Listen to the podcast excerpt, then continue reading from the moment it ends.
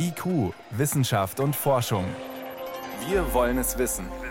Ein Podcast von Bayern 2.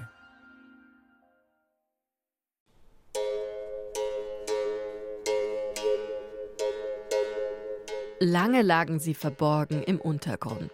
Jahrtausende, in denen sie mit einer dünnen Erdschicht nach und nach bedeckt wurden, verrotteten unter Rübenfeldern und Getreideäckern aus dem Gedächtnis gelöscht bis bayerische Archäologen 7000 Jahre später bei einem Erkundungsflug entdeckten, was man vom Boden aus nicht sehen konnte.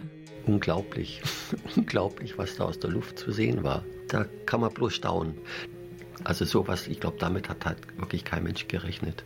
Rätselhafte konzentrische Kreise von beachtlicher Größe, wie ein riesiger runder Stempelabdruck in bayerischen Getreidefeldern. Keine Zeichen aus dem All, vielmehr Spuren aus der Jungsteinzeit, von kreisrunden, monumentalen Bauten. Doch wozu dienten sie? Woher hatten die Menschen damals das Wissen, sie zu errichten in einer Kultur ohne Schrift? Ein Rätsel, das die Forscher nach und nach entschlüsseln. Und sie finden dabei mehr als nur verrottetes Holz und Tonscherben. Sie erhalten Zutritt zur intellektuellen Welt der ersten Bauern Europas.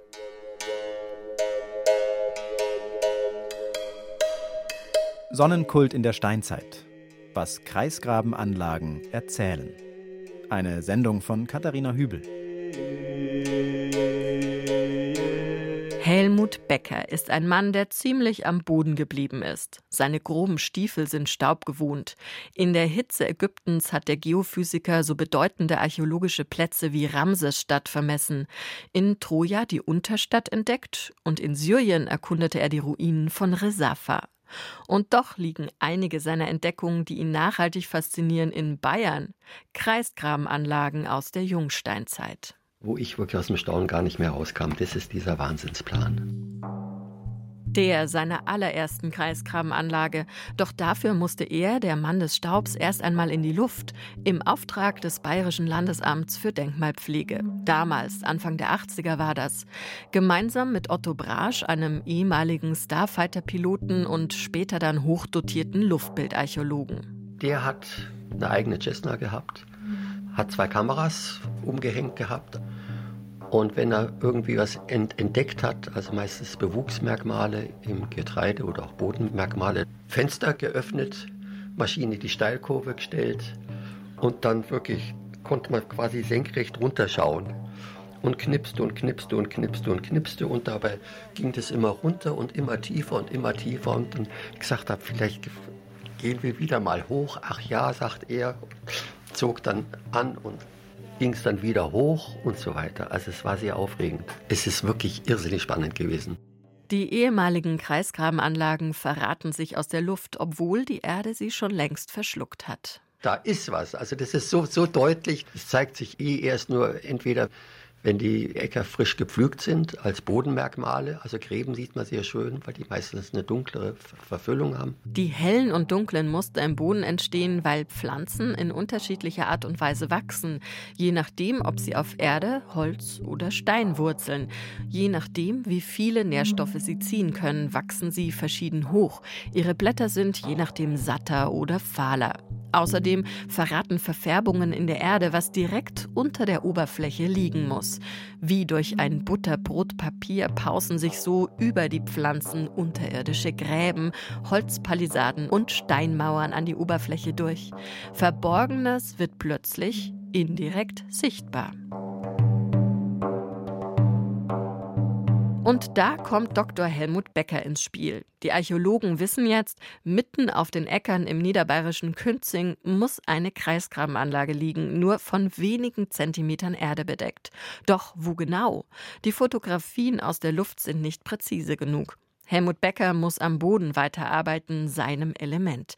Die Schwierigkeit? Die Kreisgrabenanlagen bestehen aus Gräben, die inzwischen zugeschüttet sind, und aus Holzpalisaden, die mittlerweile verrottet sind. Man kann sie also nicht einfach ausgraben, wie beispielsweise die Limesmauer. Wie stellt Helmut Becker nun also fest, wo vor rund 7000 Jahren mal etwas war, das so nicht mehr ist? Wenn Holz verrottet, spielen Bakterien eine Rolle und da gibt es eine Art von Bakterien, Die nennen sich magnetotaktische Bakterien. Die haben ein Magnetit-Einkristall eingebaut im Bakterium. Das nutzen die als Kompass, wissen, was oben und unten ist und haben natürlich da bessere Fressbedingungen, wirklich einen echten Vorteil gegenüber den anderen, die irgendwie suchen müssen. Und wenn die Verrottung abgeschlossen ist, da sterben diese Bakterien ab, weil sie nichts mehr zu fressen haben, lassen aber ihre Magnetit-Einkristalle an dieser Stelle liegen. Und das ist der ganze Trick. Magnetische Prospektion heißt das Verfahren, Helmut Beckers Spezialgebiet. An einem Holzgestell, das an eine mittelalterliche Sense erinnert, hat er zwei Sonden angebracht, die er möglichst exakt 30 Zentimeter über der Erde halten muss, während er geht. Er hat Wäscheleinen gespannt, die ihm helfen sollen, den Abstand zu halten. Die Messmethode war damals eine Revolution und ist heute immer noch eine Angelegenheit für Fachleute. Der Geoarchäologe kann damit Magnetfelder im Pico-Tesla-Bereich messen. Pico, das ist tausendmal schwächer als ein Nano-Tesla und das ist schon ein schwaches Signal. In dieser Kombination mit diesen beiden Verfahren aus der Luft und am Boden haben wir da wirklich ganz Bayern dann umgepflügt. Acht Kreiskramanlagen haben Helmut Becker und Otto Brasch finden können. Bayern ist damit nachweislich eines der Zentren der Kreisgrabenanlagen in der Jungsteinzeit gewesen, neben Österreich. Auch die größte neolithische Kreisgrabenanlage Deutschlands liegt in Bayern, Hopferstadt im Kreis Würzburg. Was aber konnten die Archäologen bei den Grabungen überhaupt noch von ihnen sehen?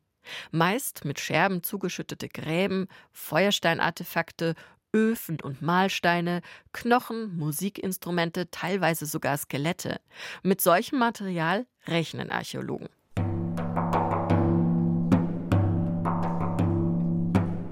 Aber in den Kreisgrabenanlagen haben sie noch etwas ganz anderes, Unerwartetes gefunden, einen geistigen Schatz. So wie Helmut Becker bei seiner ersten Kreisgrabenanlage im niederbayerischen Künzing-Unternberg. Die Anlage besteht aus zwei Holzpalisadenzäunen, die kreisförmig und konzentrisch sind. In den Holzpalisaden sind vier Tore ausgespart, über die man zu einem Versammlungsplatz in der Mitte gelangen kann.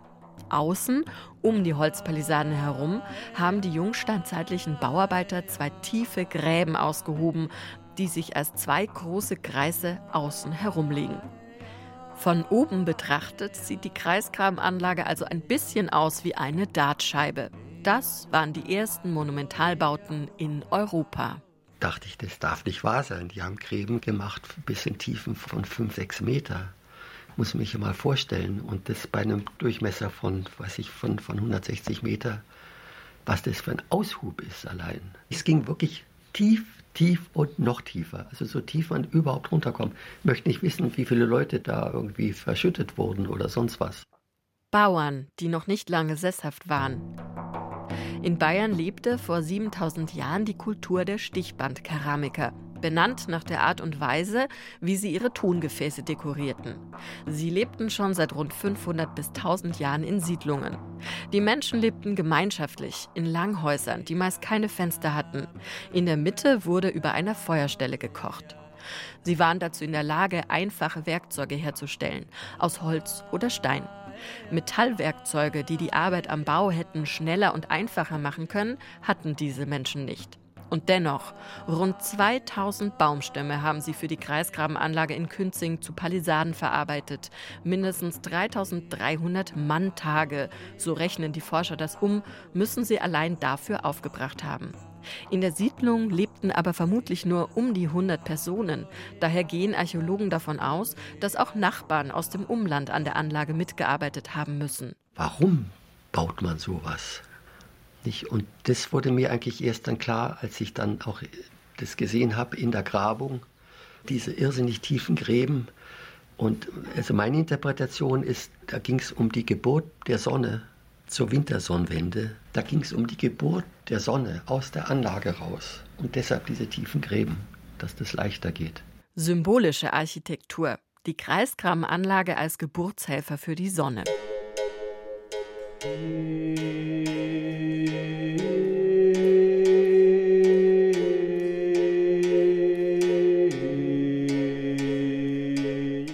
Als Ort, der für den Sonnenaufgang gebaut wurde.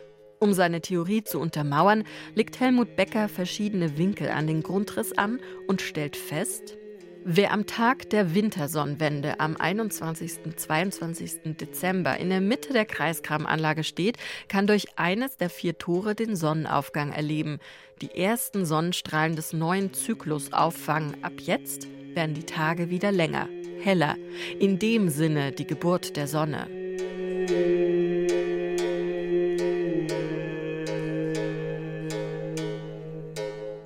Idee ist natürlich, die Zeit zu fassen. Also das ist wirklich ein Anfang. Die Wintersonnenwende ist ein Anfang. Wird es doch ins Religiöse packen. Also ich meine, äh, später dieser Kathedralenbau beispielsweise, das ist auch so ein Wahnsinn. Für ein Kreuz nur, so man will. Und so etwas ähnliches ist eben hier. Und das Heiligtum, das war die Sonne, die lebensspendend war. Also ein tolles Theater, was da also irgendwie inszeniert wurde. Ein Interpretationsansatz, der den jungsteinzeitlichen Bauern einiges an Mythologie und Intellekt zutraut. Das war zunächst nicht allgemeiner Konsens unter den Archäologen. Anfangs wurden Theorien diskutiert, die Kreisgrabenanlagen könnten Befestigungen sein oder Viehställe. Doch seit sich Astroarchäologen zunehmend mit den Kreisgrabenanlagen befassten und mit den Fragen, welche Himmelskonstellationen zu welcher Zeit an welchem Ort sichtbar gewesen sein müssen, bekam die Theorie vom Sonnenkult weiter Futter. Professor François Berthemes, prähistorischer Archäologe an der Martin-Luther-Universität Halle-Wittenberg. Ja, die Sonne ist Leben. Das wäre ja einerseits eigentlich die Vorstellung, dass die Dunkelheit im Winter nun nicht mehr vorbeigeht, sondern dass äh, immerwährend äh, Dunkelheit herrscht und damit eigentlich auch die wirtschaftlichen Möglichkeiten einer solchen Bevölkerung nicht mehr funktionieren. Das heißt, ich kann nicht mehr einsehen, ich kann nicht mehr ernten, die Herde wird eingehen und so weiter und so fort. Das Überleben wäre nicht mehr gesichert. Und dann erwartet man natürlich mit großer Angst auch, ob nun tatsächlich sich dieser Zyklus wieder erneuert. Das heißt, dass es wieder Licht wird. Und der Kreis schließt sich wieder, nicht nur architektonisch. Man muss davon ausgehen, dass insbesondere eigentlich in der Jungsteinzeit der Mensch extrem mit der Natur leben musste. Er war ja von ihr abhängig in diesem Sinne und er hat dann auch die Zyklen der Natur ganz genau beobachtet, denn sie waren für ihn lebenswichtig. Und überhaupt in Zyklen zu denken, in Kreisen zu denken, ähm, bewirkt aber auch auf der anderen Seite, dass äh, man in Übergängen denken muss. Man vollzieht sozusagen ein Kreis und der Kreis beginnt wieder von neuem. Übergang meinetwegen von Winter zum Frühling, aber auch gesellschaftliche Übergänge, sowohl die Geburt wie auch der Tod. François Berthemes kann sich daher gut vorstellen, dass die Kreisgrabenanlagen auch für Initiationsriten genutzt wurden. Beispielsweise, wenn ein Jugendlicher in die Welt der Erwachsenen aufgenommen wurde. Denn Übergänge finden sich auch im Bau. Über die tiefen Gräben führen vereinzelt Stege. Die Tore in den Holzpalisaden sind immer enger werdende Passagen. François Berthemes konnte das selbst nachempfinden, da er in Sachsen-Anhalt die erste Rekonstruktion einer Kreisgrabenanlage am Originalschauplatz begleitet hat, im recht prominent gewordenen Gusek. Man hat tatsächlich den Eindruck eines Art Flaschenhalses, durch den man sich da bewegen muss. Und dementsprechend, wenn man dann in diese Innenfläche hereinkommt, hat man tatsächlich auch den Eindruck, dass man eben in eine andere Sphäre eintritt. Eine Sphäre, die von der Umwelt tatsächlich abgeschirmt ist. Im Innersten nur noch die Gemeinschaft und der Himmel über ihr. Man ist tatsächlich total auf sich selber fokussiert. Man merkt sofort, dass in diesen Anlagen ein besonderes Klangerlebnis zu erfahren ist. Sie kennen ja sicherlich die Erfahrungen in einem griechischen Theater, dass man also bis in die letzte Reihe genau hört, was auf der Bühne gesprochen wird. So ganz ähnlich ist es hier. Also man hat eine hervorragende Akustik, die aber gekoppelt ist an so ein Echoverhalten. In der heutigen Zeit versammeln sich in Gusek wieder Menschen zu den Sonnenwendfeiern. Vom Zentrum der Anlage aus kann der Betrachter durch jedes der vier Tore am entsprechenden Tag im Jahr ein Himmelsphänomen beobachten. Den Sonnenauf- und Untergang der Sommersonnenwende, genauso wie den Sonnenauf- und Untergang der Wintersonnenwende. So exakt wurde die Anlage konstruiert, die Lage vorher geplant, jedes Tor eine Bühne für ein anderes Schauspiel, taggenau. In einer Kultur ohne Satellitenbilder, ohne Winkelmaß, ohne Grundrisse, ohne Schrift. Das sind sicherlich keine exakten mathematischen Berechnungen, die man hierfür benutzt hat, sondern das ist einfach das Resultat langer Beobachtungen. wir sollen die Menschen nicht unterschätzen, sagen uns diese Anlagen, und sie zeigen uns aber auch, dass sie ein wesentlich komplexeres, einen wesentlich komplexer mythologischen Hintergrund haben als wir oftmals vermuten. Das sind tatsächlich Kulturen im eigentlichen Sinne des Wortes mit einem religiösen, mythologischen Hintergrund, mit Kommunikationsformen, die äh, ja durchaus den unseren heute ganz ähnlich sind. Diese Erkenntnis war tatsächlich eine kleine Revolution in der Archäologie. Und das macht die Kreisgrabenanlagen wissenschaftlich so einzigartig. Sie geben Einblick in den intellektuellen Kosmos des Neolithikums. Und der ist vermutlich weiter zu fassen, als es sich die Wissenschaftler lange vorzustellen vermochten. Professor Wolfram Schier, der lange in Würzburg zu den Kreisgrabenanlagen geforscht hat, leitet an der Freien Universität Berlin das Forschungsprojekt Gebautes Wissen. Dafür hat er unter anderem die mittelfränkische Anlage Ippesheim untersucht. Wir haben eigentlich die intellektuelle Leistung erst verstanden, als wir begriffen haben, dass man nicht nur die Tore, also die Unterbrechungen der Gräben nach den Sonnenaufgängen zur Winter- und Sommersonnenwende ausgerichtet hat, sondern dass man auch einen quasi einen absoluten Bezug auf die Landschaft gewählt hat, nämlich diese Tore gehen gleichzeitig eben auch auf sehr markante Bergabhänge. Das heißt, steht man im Innern der Anlage an den Tagen der Sonnenwende, geht die Sonne nicht nur im Tor auf, sondern auch noch, besonders spektakulär inszeniert, hinter einer markanten Bergspitze, die man durchs Tor sehen kann. Die Forscher haben erst gemerkt, wie raffiniert die Konstruktion ist, als sie die Anlage dreidimensional im Computer nachgebildet hatten und dabei eher zufällig den Zusammenhang zwischen Berg- und Sonnenaufgang entdeckten. Das war sozusagen das Aha-Erlebnis. Man hat offensichtlich auch nicht herumprobiert. Ja, man muss es natürlich schon sich vorher überlegt haben. Aber es gibt jetzt nicht sozusagen in der Umgebung mehrere halbfertige Anlagen oder so etwas, sondern es gibt diese eine Anlage und die hat offensichtlich relativ auf Anhieb funktioniert. Das, was man damit erzielen wollte, hat man offensichtlich auch hinbekommen. Und das ist schon sehr spannend. Tatsächlich erscheint es uns ein bisschen wie eine Inszenierung. Das heißt, die Menschen vor 7000 Jahren haben sich auch über dramaturgische Effekte Gedanken gemacht. Und sie hatten Wissen über Astronomie, Geometrie und Architektur. Teilweise sogar sehr komplexes Wissen, wie eine außergewöhnliche Kreisgrabenanlage in Niederbayern im Landkreis Dingolfing-Landau zeigt. Zunächst einmal sieht sie im Grundriss am unspektakulärsten aus. Lediglich ein Palisadenring, durchbrochen von zwei gegenüberliegenden Toren. Doch das Besondere, der Ring ist nicht kreisrund, sondern elliptisch. Meisterntal ist die früheste Ellipse, die Archäologen bislang in Europa gefunden haben, womöglich sogar weltweit, erzählt ihr Entdecker Geophysiker Helmut Becker. Es war schon klar, das muss was Besonderes sein. Ja. Das macht man nicht aus Versehen. Das kann man nicht aus Versehen bauen, sowas. Das ist konstruiert, das war mir klar. Da muss man weichen nachdenken drüber, das habe ich auch. Die Ellipse von Meisterntal. Also für mich ist die ja überhaupt das Allerhöchste. Es ist einfach unglaublich, was die da gemacht haben. Und Helmut Becker legt wieder Winkel am Grundriss an, schiebt sie hin und her und staunt schließlich.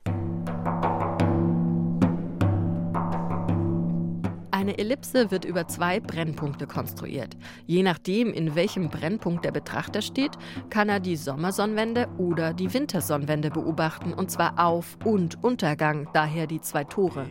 Steht der Betrachter im Mittelpunkt von Meisterntal, wird er Zeuge der Tag- und Nachtgleichen. Die Genialität steckt in der minimalistischen Umsetzung. Lediglich zwei Tore für alle wichtigen Sonnerereignisse.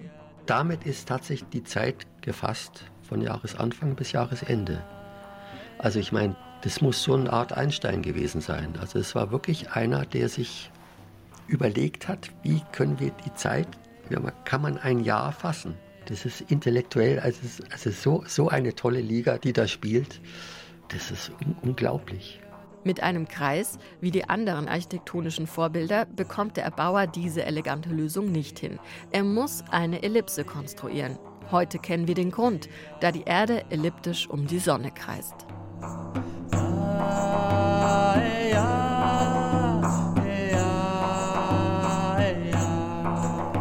Doch wie konnten die Menschen vor 7000 Jahren ein solch detailliertes und auch recht abstraktes Wissen erwerben? Im Übrigen 2000 Jahre vor Stonehenge, das auf ähnlichen Prinzipien beruht. Wolfram Schier von der FU Berlin. Auf jeden Fall können wir davon ausgehen, das ist nicht etwas, was man einfach sich abschauen kann. Man kann vielleicht durch bloßes Beobachten und Nachahmen lernen, wie man eine Silexklinge, also eine Feuersteinklinge schlägt oder wie man auch ein Haus baut. Aber dieses Wissen was den Kreisgrabenanlagen zugrunde liegt, kann eigentlich nicht durch bloßes Zuschauen und Nachmachen weitergegeben worden sein. Das heißt, das muss im Grunde durch Sprache weitergegeben worden sein. Und wir können uns nur schwer vorstellen, wie man so abstrakte Inhalte sprachlich weitergibt, ohne eben Schrift. Das heißt, wie wird tatsächlich vermittelt von einem Dorf, wo man eine solche Anlage hat, zum nächsten Dorf, wobei wir hier zum Teil von Entfernungen von bis zu 100 oder 150 Kilometern ausgehen müssen.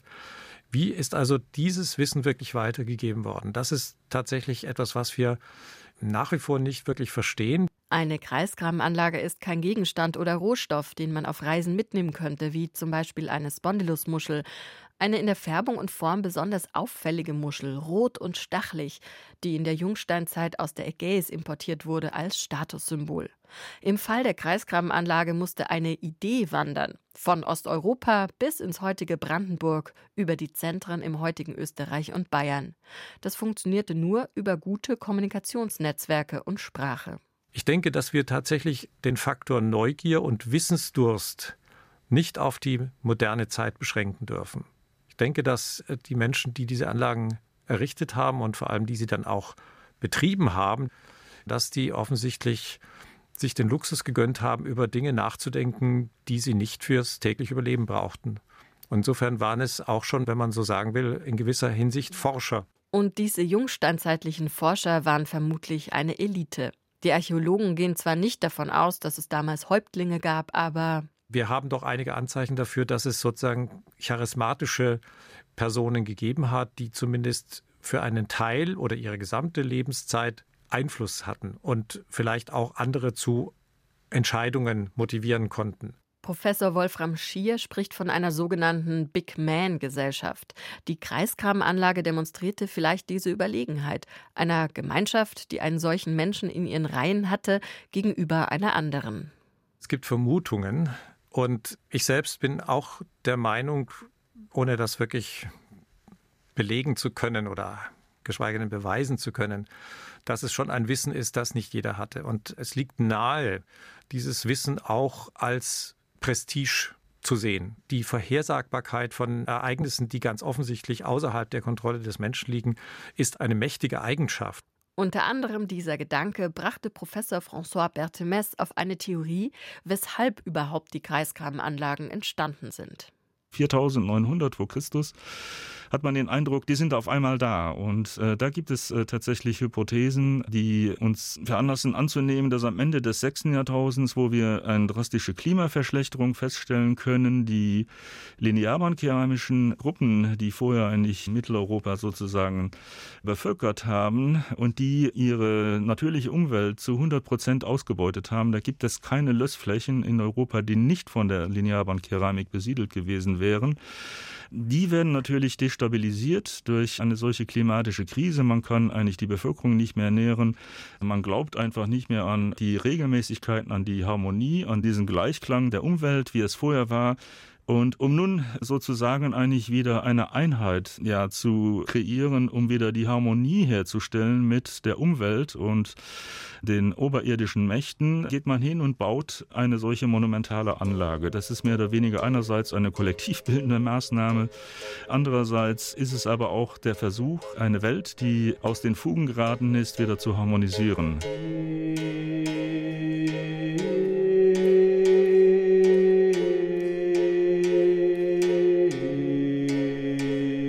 Sie hörten IQ Wissenschaft und Forschung.